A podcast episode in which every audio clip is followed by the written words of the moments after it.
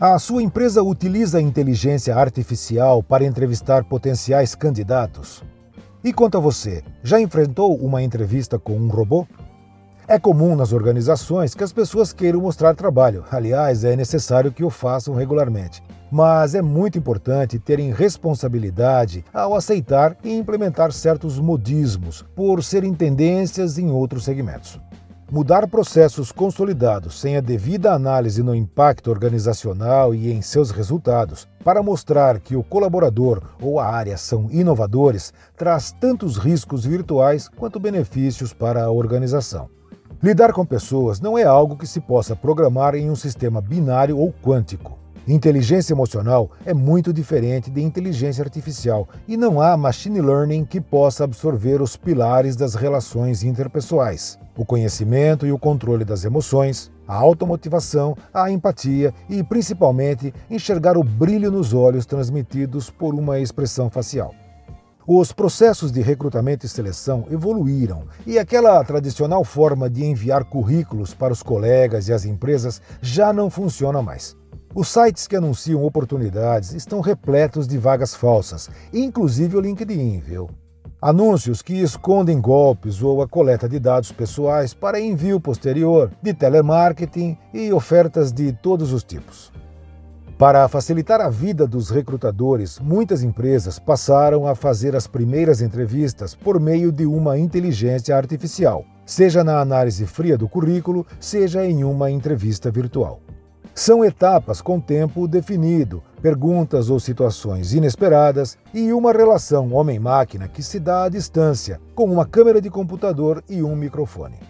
Ao longo de minha carreira, aprendi a identificar e lapidar talentos no dia a dia, delegando e incentivando o melhor de cada profissional, mas cobrando resultados com a mesma intensidade, viu?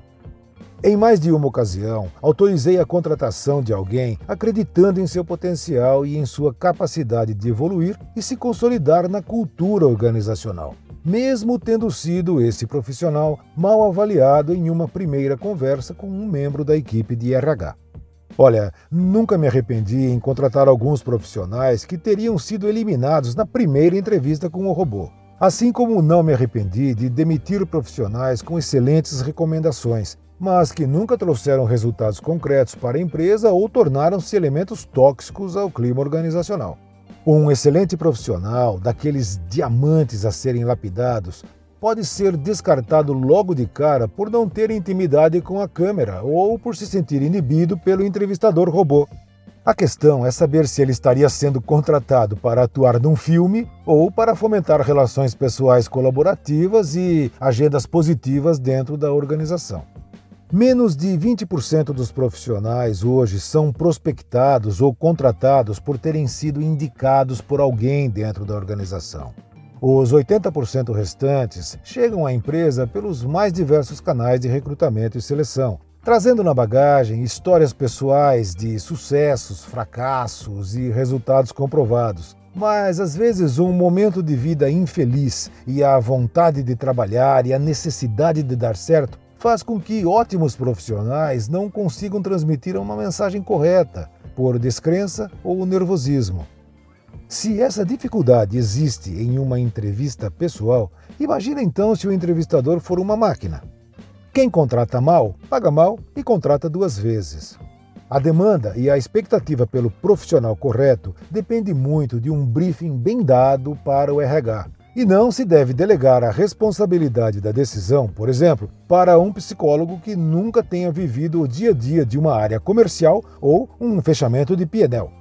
Os gestores precisam assumir o controle da contratação de peças que farão a diferença em suas equipes e lhe assegurarão os louros pelos bons resultados corporativos. Ninguém deve contratar um profissional por dó ou por pena, mas pode-se dar uma chance se o perfil se encaixar e se os olhos brilharem. Cuidado com os modismos de inovações tecnológicas em atividades que requerem emoção, bom senso e capacidade de julgamento.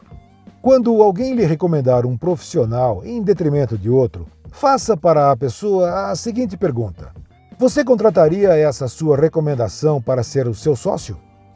Eu sou Orlando Merluzzi especialista em gestão, consultor de empresas e palestrante sobre clima organizacional, produtividade e o impacto das novas tecnologias na gestão.